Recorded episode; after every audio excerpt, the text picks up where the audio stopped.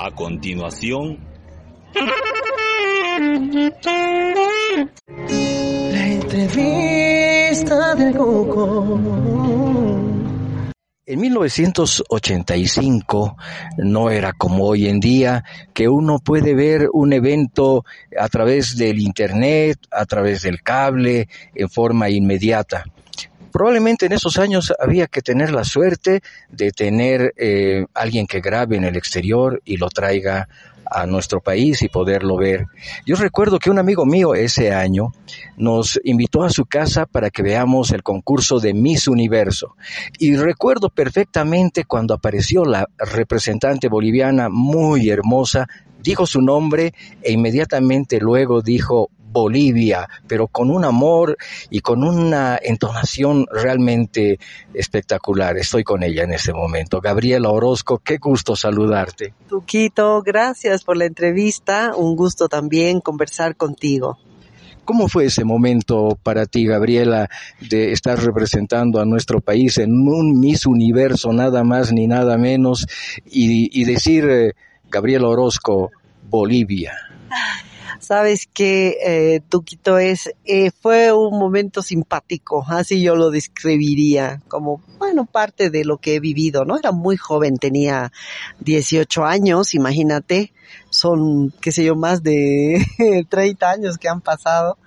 Eh, y fue, fue simpático, lo, lo describiría así, como una anécdota bonita, digamos, en la vida mía. Excelente, Gabriela. Y bueno, eh, pocos tienen la suerte de estar entrevistando a una ex eh, Miss Bolivia, pero bueno, eh, yo estoy aquí con Gabriela, una, una gran comunicadora social y últimamente también emprendedora, de lo que vamos a hablar a continuación. Dime, Gabriela, ¿Cómo ha sido tu carrera en, la comunicación? Sé que eres eh, corresponsal de una de las radios internacionales más importantes, Radio Francia Internacional. A ver si nos cuentas un poquito de eso. Claro que sí. Mira, yo eh, soy corresponsal de Radio Francia Internacional desde el año 2008 tuve un pequeño paréntesis cuando entré como oficial de comunicaciones al Banco Mundial y obviamente había que por ética dejar los medios, pero después retomé la corresponsalía eh, y antes de entrar al Banco Mundial yo eh, también era corresponsal de eh, televisión. Comencé con CBS Telenoticias el 95 eh, y luego CBS Telenoticias se convirtió en Telemundo eh, siempre el, digamos, el brazo derecho de CBS y, y, Telemundo, que como sabes es la cadena hispana eh, una de las más importantes en eh, Estados Unidos. Y mandaba reportajes durante muchos años. Estuve como corresponsal de ese medio, mm, de todo tipo, de varias áreas, política, económica, social, hasta deportes hacía.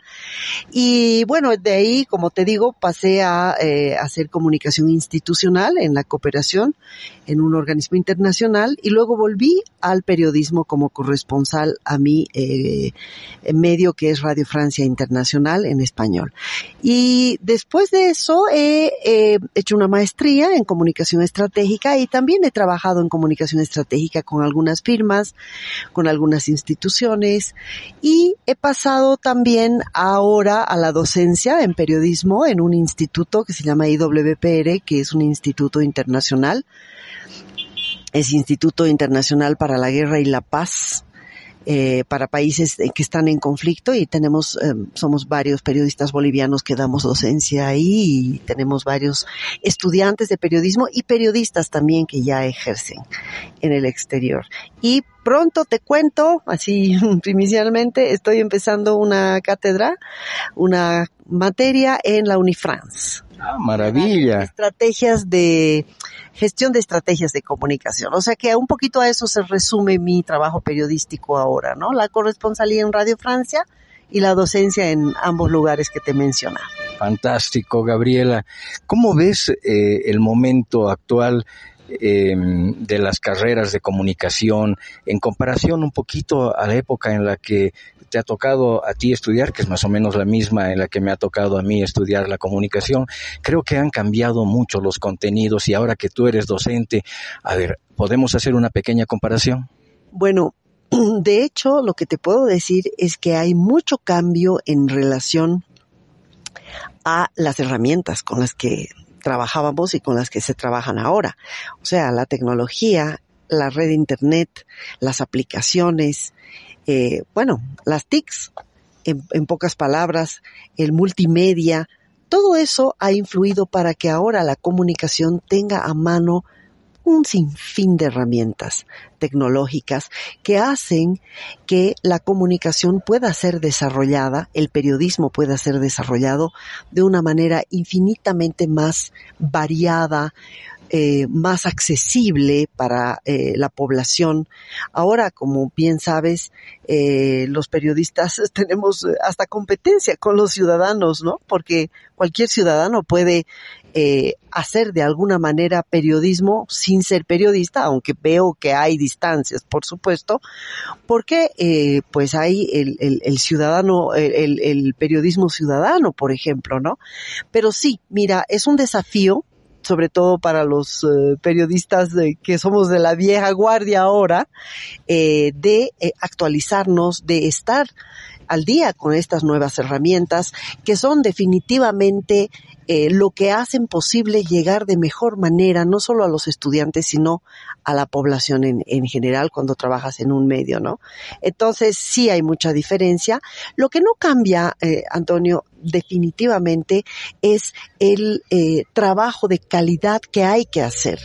O sea, yo personalmente que he egresado en los años 90 de, de la universidad, considero que el trabajo periodístico tiene que tener un compromiso no solo con la calidad de eh, los contenidos, de los trabajos que se eh, entregan a la población, sino también con eh, un tema de ética periodística y en la docencia esos dos aspectos son fundamentales para transmitirles, no solo transmitirles, sino retroalimentar, aprender juntos con los estudiantes todo lo que tiene que ver con eh, calidad periodística desde la redacción, desde eh, la investigación, desde el querer entregar un producto periodístico como te digo y repito, de calidad y obviamente que tenga que parta de la ética, del compromiso con la ética. Bárbaro.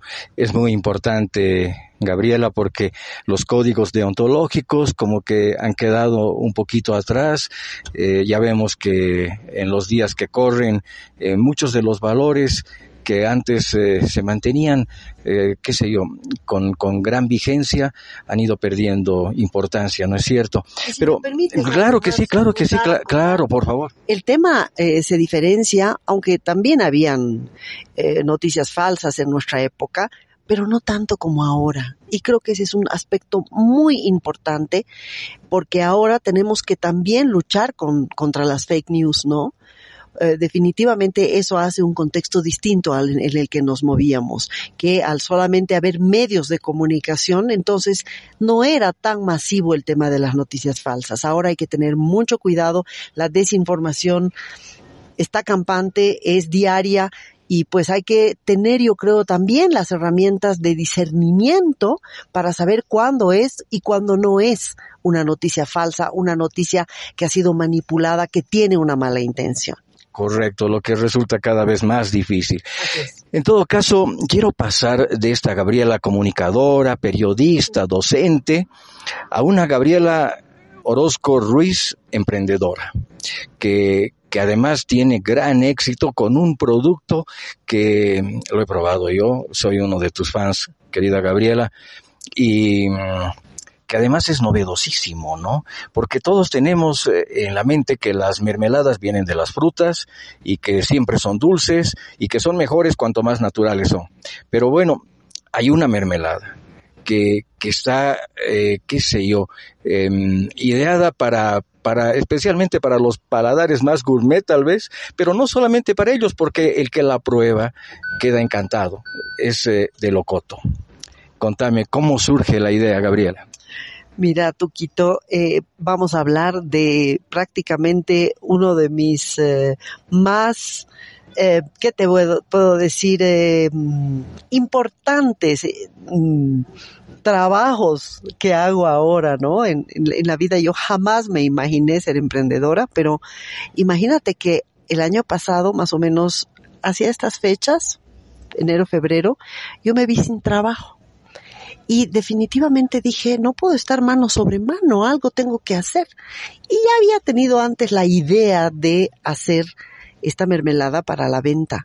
Una mermelada cuya receta llegó a mi familia hace unos años a través de una amistad eh, y que la hacíamos con mi cuñada, mi tía, cada año para regalarla, para obsequiarla a fin de año en Navidad, porque como es rojita, la hago con locoto rojo seleccionado del mercado Rodríguez, este, eh, le poníamos una cintita verde y entonces era un perfecto regalo de Navidad con los colores de la Navidad.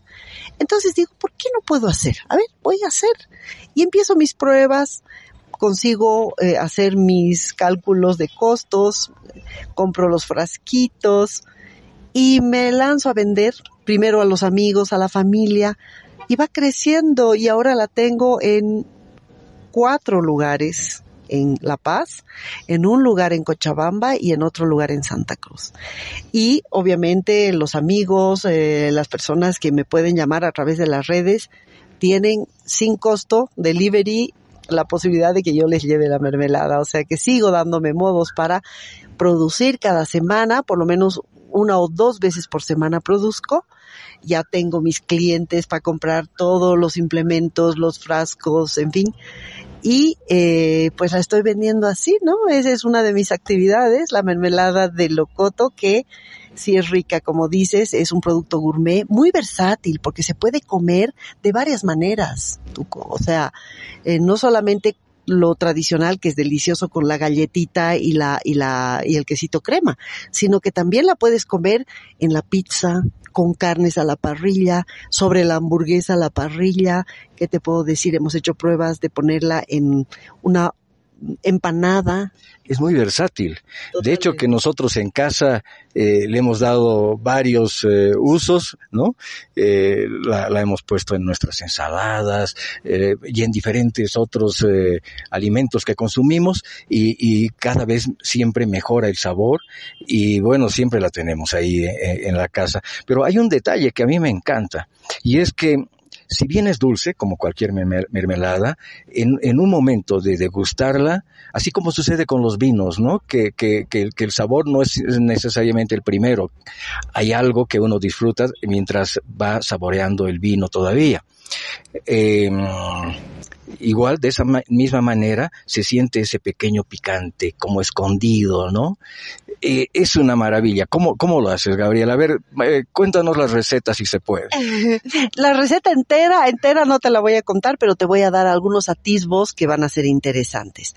Eh, por supuesto, el, locoto es el protagonista, es el, el, principal protagonista, pero también utilizo otros ingredientes para bajarle un poco la intensidad del eh, picor. Porque como bien dices, sí tiene un picante, sobre todo después cuando una vez que ya la has eh, ingerido, la has probado, te queda un gustito de picante, pero un picante suave, que yo me encargo de que sea suave, eh, porque considero que la mayoría de los paladares prefiere un toquecito suave de picante, ¿no? Claro, algunos me reclaman, pero les digo, yo te lo hago más picante a ti en especial, ¿no? Pero en general trato de poner un picor que sea aceptable, que sea tolerante. Eh, y bueno, mmm, tiene también un, y lo digo porque está en la etiqueta, eh, tiene vinagre y obviamente tiene azúcar, pero no solo azúcar, sabes que también tiene otra, otra, otra clase, eh, porque tengo dos clases de mermelada, una con azúcar y otra sin azúcar. La hago con fructosa para la gente diabética o la gente que no quiere consumir azúcar por un, un tema de salud, generalmente. Entonces la hago con y sin azúcar. Puedes escoger. Una maravilla, Gabriela. La verdad, soy de quienes agradecen que esté en el mercado y está teniendo cada vez más éxito como corresponde a todo producto de calidad. O sea que te deseo un éxito enorme, que, que vayan las ventas subiendo como lo están haciendo y con todo derecho. Puedes decir el teléfono y dónde encontrar. Ay, gracias. Mira, yo creo que la mejor manera es eh, que me contacten a mí para que yo por WhatsApp les pueda decir los puntos de venta personalmente. Mi número, gracias Antonio, es 796 90 mil cuatro ceros, 796 90 mil, Gabriela Orozco, me escriben al WhatsApp, encantada, o les voy a llevar el producto o les voy a decir dónde lo pueden adquirir. Qué lindo conversar contigo, Gabriela, y tener ese ejemplo que una persona puede tener una profesión, como en el caso tuyo, comunicadora, pero también puede ser emprendedora en, en, en, en otra área tan diferente, o ser músico, o, o, ser, o, ser, deportista. Uno no tiene que ser una sola cosa en la vida y puede amar las, las, todas las cosas que haga con la misma intensidad. Gracias enormes por regalarme estos minutos para la entrevista del Tuco. Gracias, Tuco. Un placer. Siempre te escucho. Me parecen muy interesantes tus entrevistados y además todos los, los, los contenidos que tú tratas.